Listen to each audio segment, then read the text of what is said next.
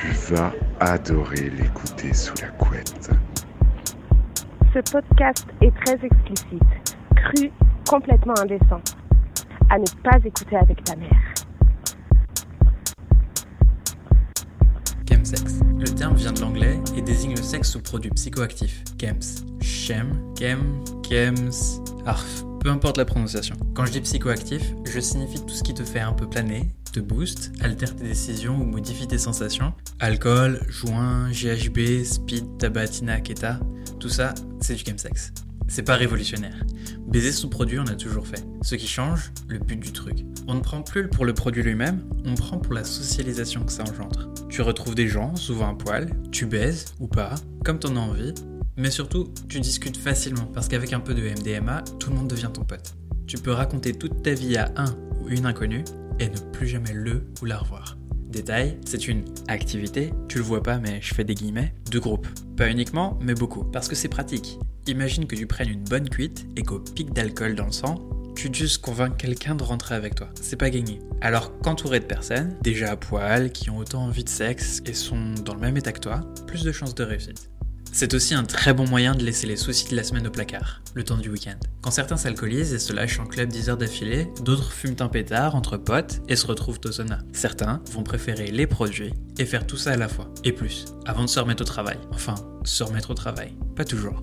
Ça paraît sympa comme ça, mais très vite, si l'on n'écoute pas son corps, si on fait ça seul, en discutant sur des applis, devant un porno, si on laisse pas assez de temps entre les prises, on obtient des situations vraiment flippantes. Bref, on va parler game sex et ce que t'écoutes est indécent.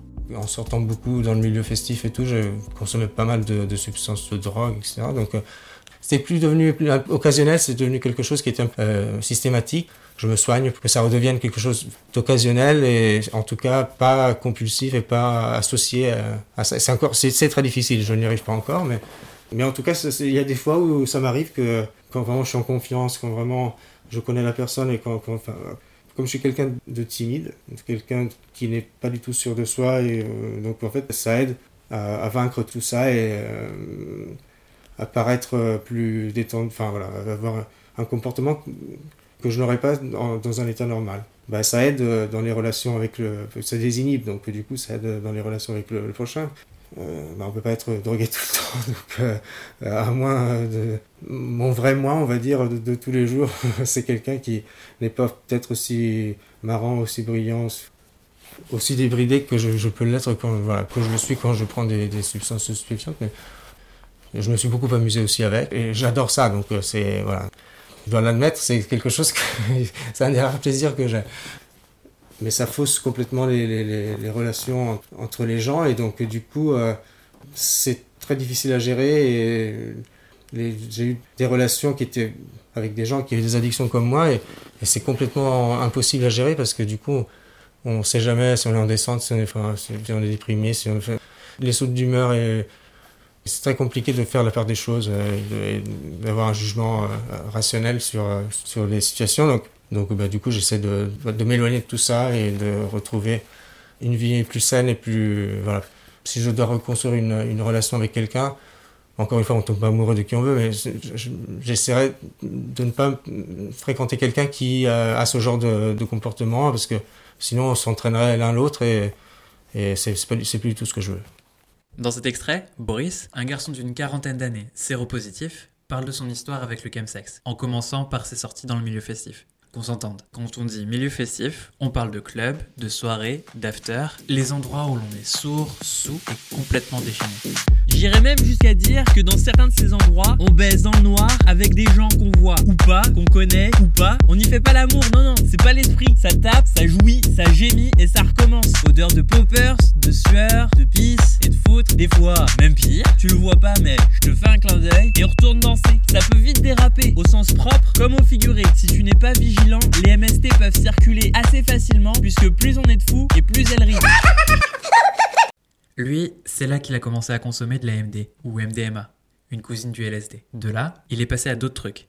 Et avec tout ça, les corps se trémoussent, se frottent, se chauffent.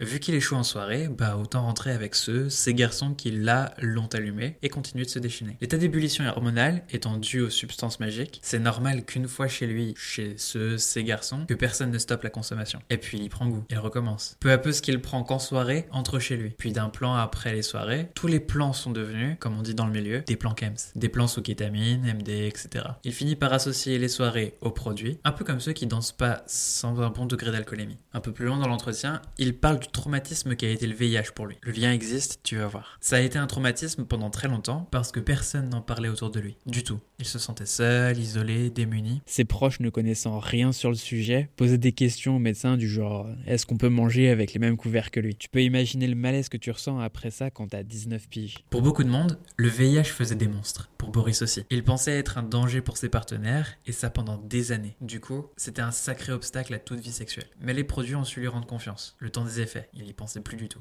Le temps des effets, et avec une capote, il était comme tout le monde. Quand il dit que pour lui, c'est difficile de revenir à des rapports sans produit, il parle de rapports pas uniquement sexuels. Il dit se sentir plus audacieux, plus marrant, plus intelligent avec les produits qu'il prend. Un peu comme quand on dit que l'alcool donne du courage. Donc pourquoi revenir à la version de soi un peu timide qui n'ose pas aller vers l'autre? En plus d'être désinhibé, plus intéressant, il adore ça. Il dit que c'est l'un des seuls plaisirs qu'il a. Vraiment. Pourquoi arrêter quelque chose qui l'améliore socialement et qu'il adore? Ce qu'il avance n'est même pas une raison de santé. S'il préfère lever le pied, c'est parce que d'après lui, à cause de sa conso, son rapport avec les gens est faussé. Il parle de réactions impossibles à lire. Impossible de savoir si elles sont dues au produit ou à ses sentiments. Si ce qu'il ressent est réel ou induit par ce qu'il a avalé.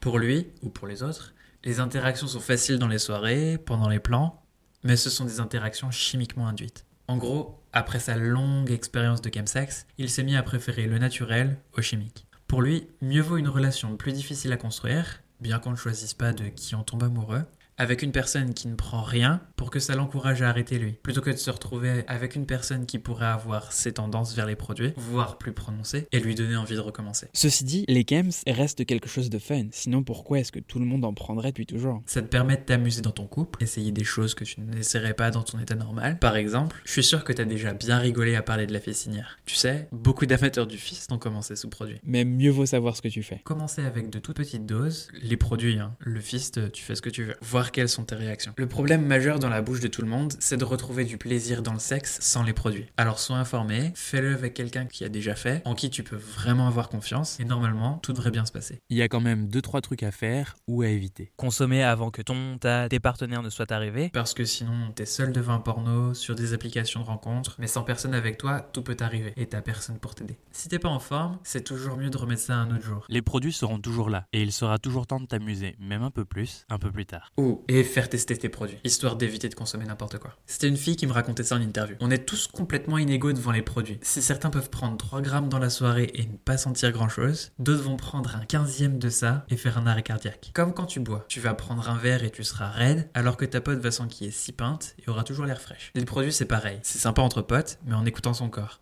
Et non, je ne suggère rien. Si t'as pensé à faire une partouze avec tes potes, tu l'as fait toute seule.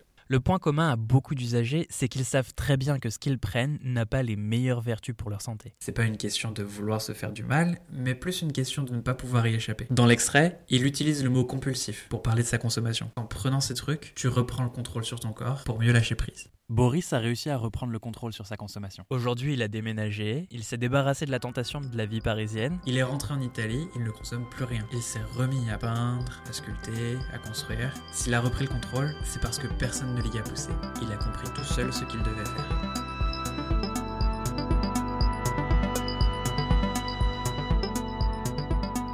Le rapport euh, sexuel anal, il fait mal.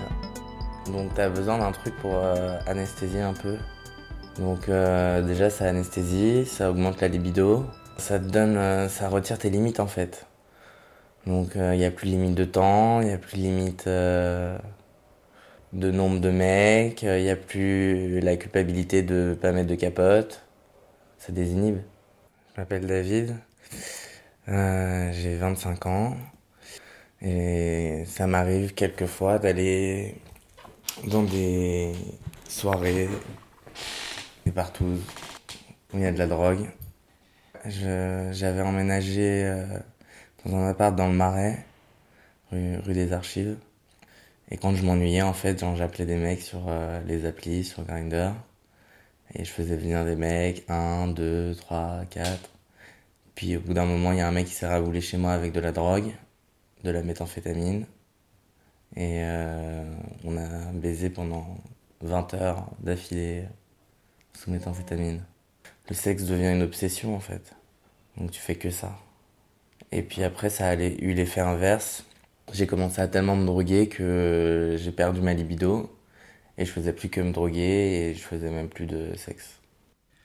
Là, c'est David, un garçon de 25 ans et adhérent de l'association Narcotique Anonyme, comme pour les alcooliques anonymes mais pour les narcotiques. Il donne un autre point positif au produit. La sodomie fait moins mal avec un peu de GHB. En tout cas, on ne sent plus grand chose nulle part, donc à ces endroits-là aussi. Ça anesthésie les endroits sensibles du corps, ça booste la libido, ça retire les limites de temps, de nombre de partenaires, ça fait disparaître toute culpabilité de ne pas mettre de protection. Ou on reviendra sur ce point un peu plus loin. Ça désinhibe complètement. Les limites ne sont pas les seules choses à disparaître. Avec ce genre de substance, on oublie tout concept de conséquences. Sébastien, un garçon rencontré dans une partouze, racontait qu'il venait d'annuler un projet avec un client parce qu'il ne voulait pas arrêter la fête. Il s'est mis en arrêt maladie une semaine. C'est pas tant qu'il ne pensait plus aux conséquences, elles avaient juste beaucoup moins d'importance. On a aussi ceux qui ont les bons réflexes. Ils prévoient les préservatifs, sont à jour pour les tests de dépistage. mais arrivés au troisième, quatrième rapport, ils sont tellement bien lancés que penser aux précautions de rigueur, du genre mettre une capote, devient si trivial. Avec l'aide des produits, on se sent moins ou plus du tout coupable. On n'a plus cette sensation de faire une bêtise. C'est pour ça qu'un outil comme la PrEP est très utile.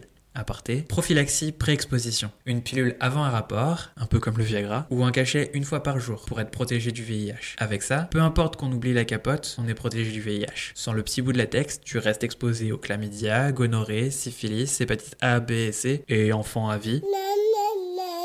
Mais t'es protégé face au VIH. Avant de passer à la suite, un rappel sur ce que signifie être à jour pour les tests de dépistage. On considère qu'une personne avec une activité sexuelle très active, avec plein de partenaires différents, devrait se faire dépister tous les 3 mois s'il n'y a pas de prise de risque. Et tout de suite après chaque prise de risque. Pour en revenir au propos de David, les produits sont une lame à double tranchant. Il ne se contredit pas quand il dit que les produits boostent sa libido, mais que c'est aussi à cause d'eux qu'il l'a perdu. Ils ont un premier effet qui donne très envie de faire beaucoup de sexe, ça donne de l'énergie, ça décuple les sensations. Ces effets-là ne durent pas.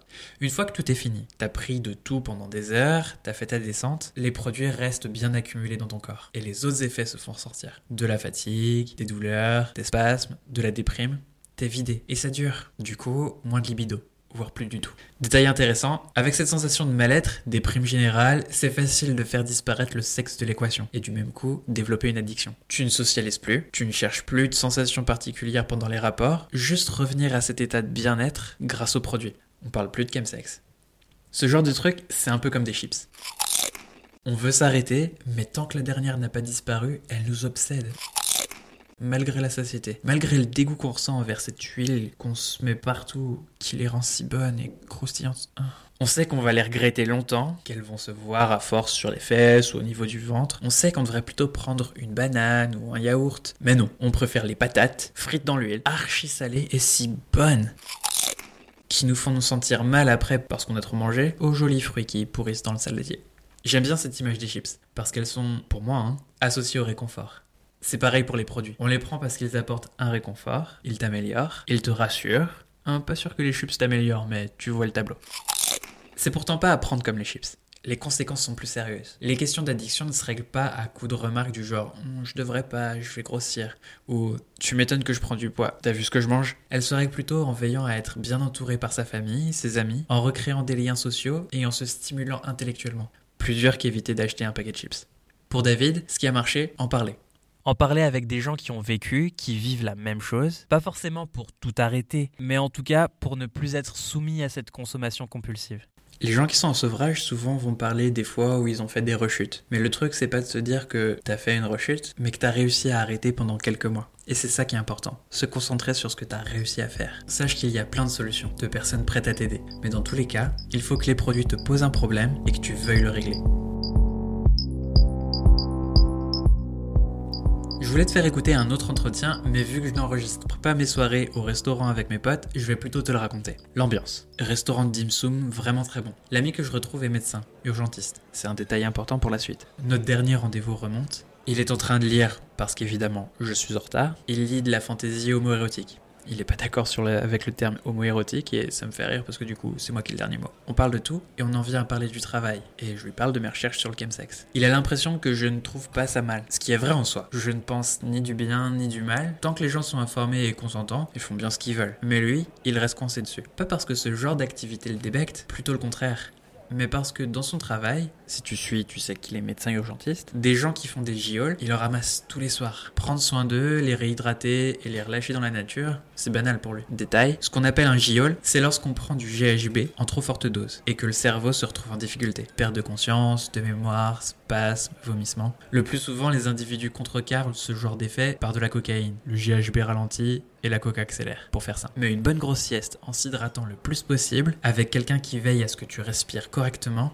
reste la meilleure solution. Et ne jamais en faire un tout seul, c'est mieux. Ou ne jamais en faire du tout, mais ça c'est pas toujours possible. Pour revenir à notre médecin, des fois c'est un peu plus dur. Un soir, il entre dans un appart et là, il y a 6 ou 7 mecs un peu brusqués parce qu'il est en train de se passer. Il l'accueille, il lui explique que leur pote, le passif, a fait un malaise il y a 20 minutes déjà alors qu'ils étaient en train de faire une tournante. Il le trouve inerte, il commence à faire ce qu'il faut, il n'est pas encore mort mais il sent qu'il n'en a plus pour longtemps. Bref, lui et ses collègues font leur boulot, ils l'emmènent, il décède aux urgences.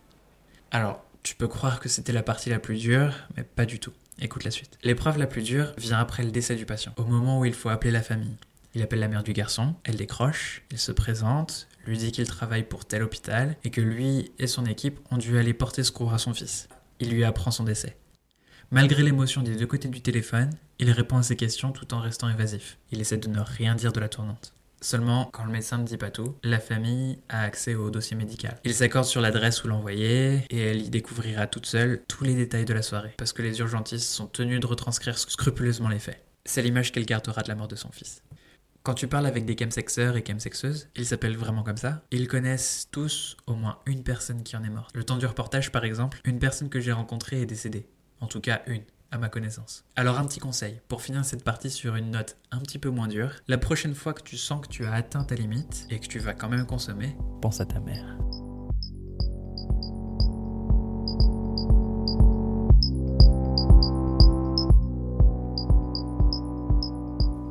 Quand tu drogues, c'est très lié au sexe. Puis euh, il y a aussi un truc euh, d'affection. Enfin, en gros, je pense que toutes les personnes qui prennent de la drogue, c'est un peu des dépendants affectifs aussi. Et euh, du coup, le sexe, ça te permet de nourrir cette dépendance affective immédiatement avec, euh, avec euh, quelqu'un qui est là, qui est très proche de toi. Ouais, et je pense que beaucoup de gays l'ont aussi. Ça se traduit par l'impression d'être vide quand on est seul. L'impression que un mec en question peut combler ce vide.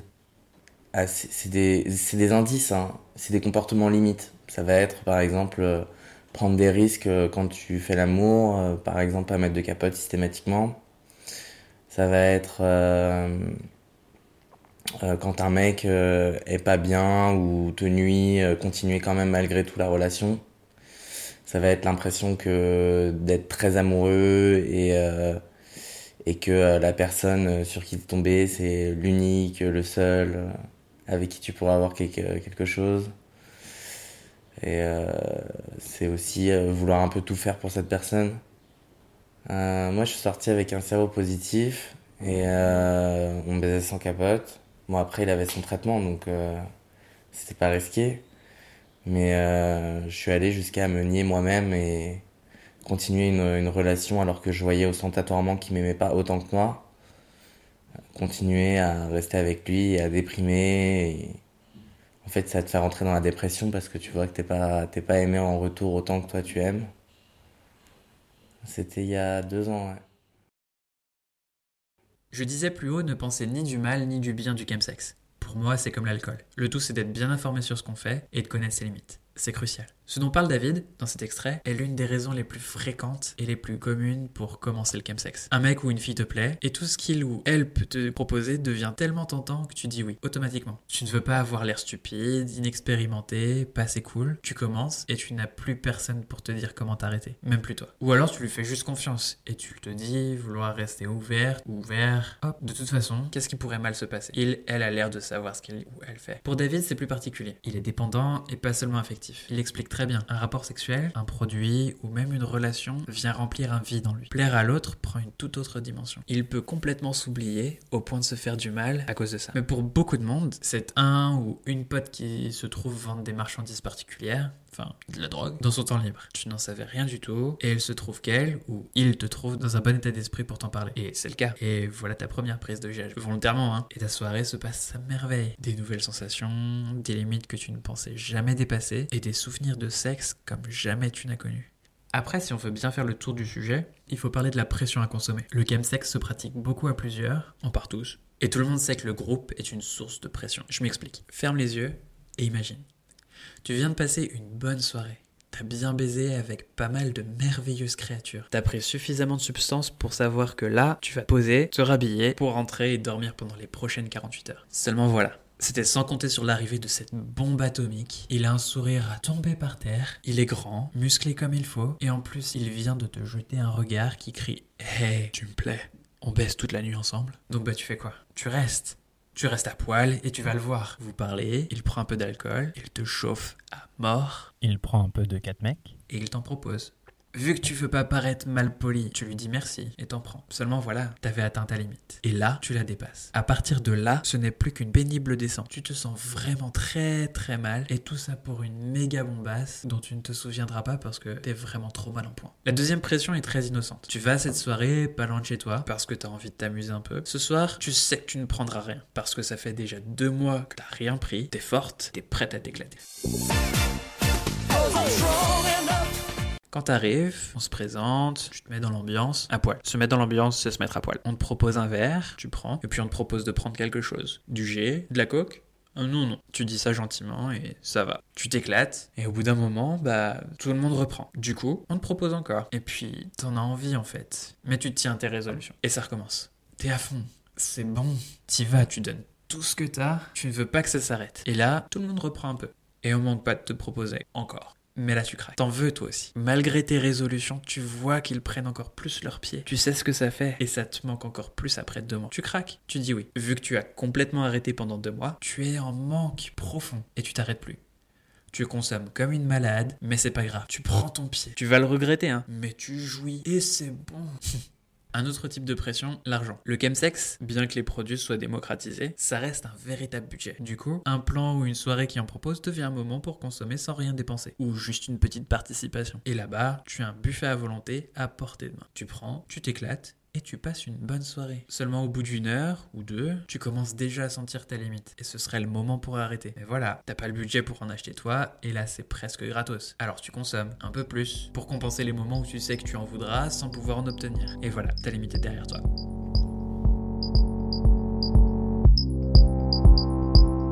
Il y a tout le rapport à négocier ses pratiques. Il y a un rapport qui est décrit. Il y a une augmentation des violences. Alors on va laisser tomber les violences physiques parce que c'est pas vraiment le propos. Mais il y a une augmentation des violences sexuelles décrites par les usagers. C'est la négociation, c'est le rapport à est-ce que j'ai accepté sous l'usage, sous l'effet des produits. Finalement, euh, finalement, il y a des questions qui sont essentielles comme euh, est-ce que j'ai vraiment envie de coucher avec lui? Le consentement n'est pas si clair. Et euh, c'est vraiment une question sur laquelle il faudra qu'on travaille. Euh, beaucoup nous décrivent, euh, bah, j'avais pas du tout envie de coucher avec les cinq, mais c'est du viol, mais j'étais tellement défoncé que j'ai pas réussi à dire non et à faire autrement. Ça induit euh, beaucoup de souffrance chez les consommateurs et il faut pas du tout penser une seule seconde qu'ils étaient drogués et qu'ils s'en foutent. Non, c'est pas vrai. Au contraire, quand la descente arrive, ça induit vraiment des, problématiques psy et des souffrances qui sont assez, assez, assez importantes. Voilà, ça c'est un cadre général. Pourquoi je fais ce lien avec le travail du sexe Parce que c'est peut-être la deuxième question aujourd'hui, la plus stressante sur le cum sexe, enfin parmi toutes les autres, mais c'est peut-être une, des plus stressantes. C'est- je vois trop, je vois beaucoup, beaucoup d'escortes. Je vois beaucoup d'escortes en entretien. Euh, je vois un rapport qui a changé complètement avec, euh, avec énormément de clients qui sont eux-mêmes consommateurs.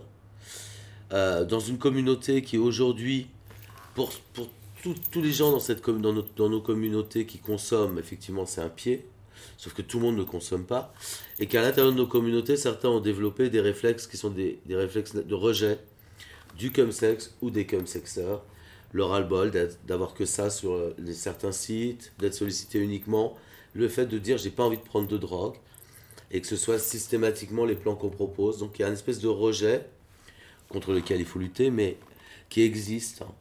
Donc beaucoup de, groupes de chemsexeurs euh, sont dans un rapport qui n'est pas un rapport d'égalité avec les escortes, sur un rapport qui est tarifé et sur ils ont recours aux escortes avec beaucoup de produits, plus en plus d'escortes qui tombent dans le produit. Pour certains même, ils tombent non seulement dans le produit, mais ils tombent également euh, très très vite dans, un, dans une grande précarité. Parce que euh, leur addiction fait que de toute façon, ils se déplacent et ils vont avoir des rapports sexuels avec des mecs, même plus pour l'argent, mais uniquement pour avoir du produit.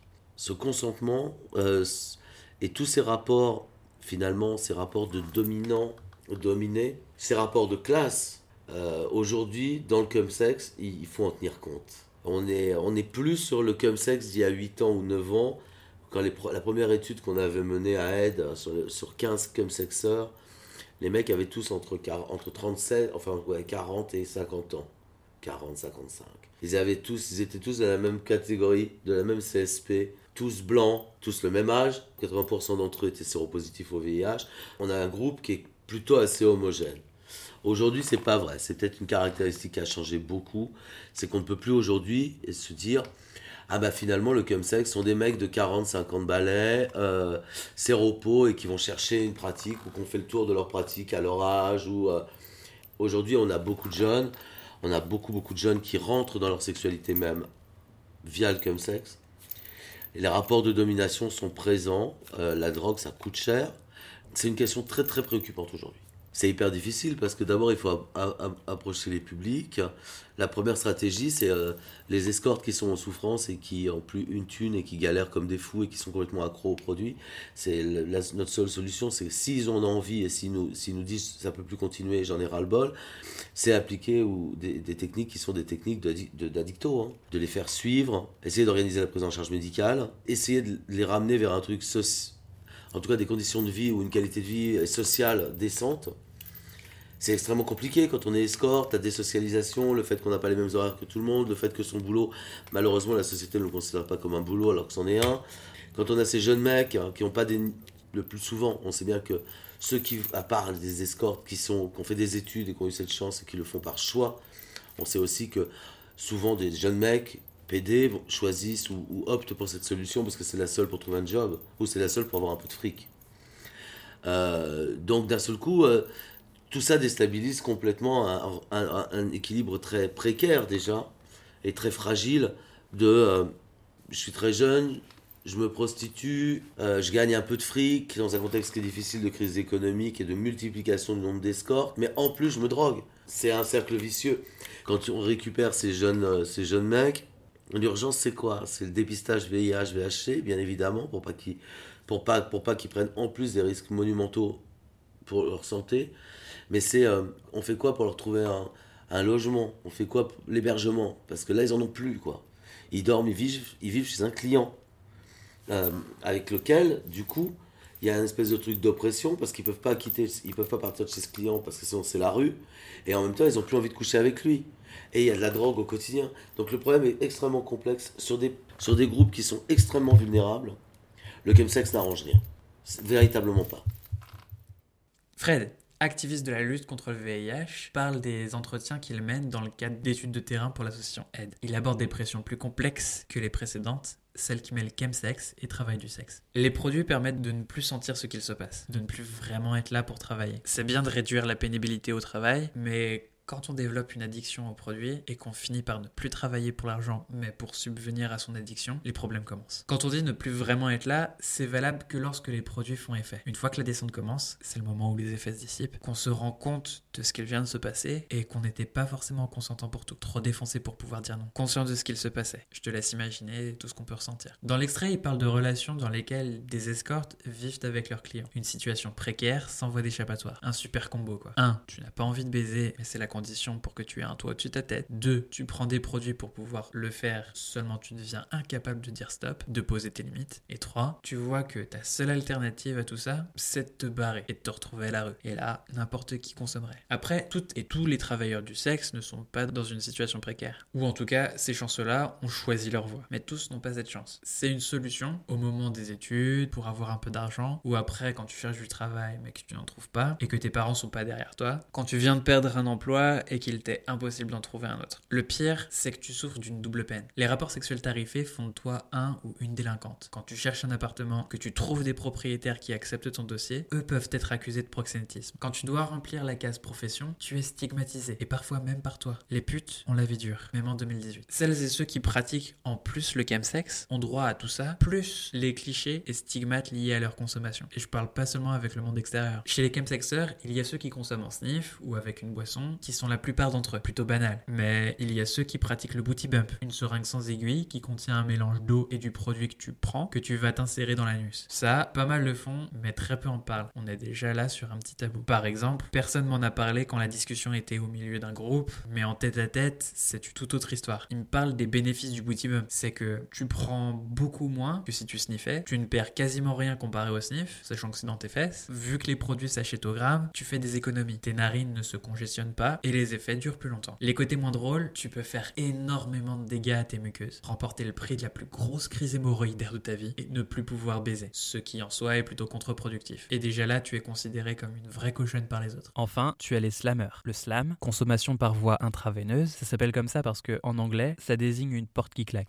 Et l'arrivée des produits y est très similaire à la porte qui claque. On l'appelle aussi l'effet flash. On le pratique particulièrement pour ça. Pas d'attente, les effets sont immédiats et très intenses. Après, un mauvais dosage, parce que tu n'utilises pas de balance, ou alors parce que tu fais pas vérifier la qualité de ton produit, ou parce que t'es fatigué, et du coup un drame est très vite arrivé. Je ne le répéterai jamais assez, mais essaie de toujours faire ça avec quelqu'un. Il ou elle aura l'occasion d'appeler les secours si tu venais à en avoir besoin. Et fais vérifier tes produits. Fais les tester. C'est gratuit avec les associations. Les adeptes du slam sont vus par les autres comme des junkies. Euh, attention, gros guillemets. Ce mot est à bannir de ton vocabulaire. À part pointer du doigt les usagers, ils n'apportent rien à la conversation. Pour revenir à eux, ils n'ont de différent par rapport aux autres que leur façon de consommer. Et une grande partie d'entre eux considèrent que quand tu fais ça, tu as un vrai problème. Ouais, je suis d'accord, il n'y a vraiment pas de logique. Il faudra encore un peu de temps avant que la stigmatisation disparaisse et que ces produits soient mieux pris en charge, que les représentations collectives changent. Ce qu'il y a de bien, c'est que beaucoup d'associations font ce travail. Aide, le 190, les Carudes, Sida Info Service et encore bien d'autres. Ils distribuent du matériel propre, ils sont à l'écoute, ils conseillent des pistes, orientent. Ils vont même jusqu'à t'aider à trouver des solutions quand tu les sollicites pour des problèmes liés au chemsex. Alors n'hésite pas, ils savent ce que c'est et ils adorent t'aider.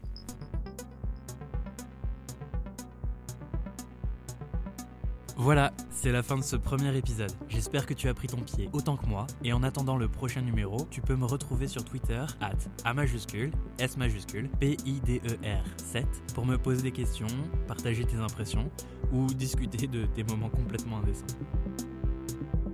La musique a été composée par Sylvain Olivier.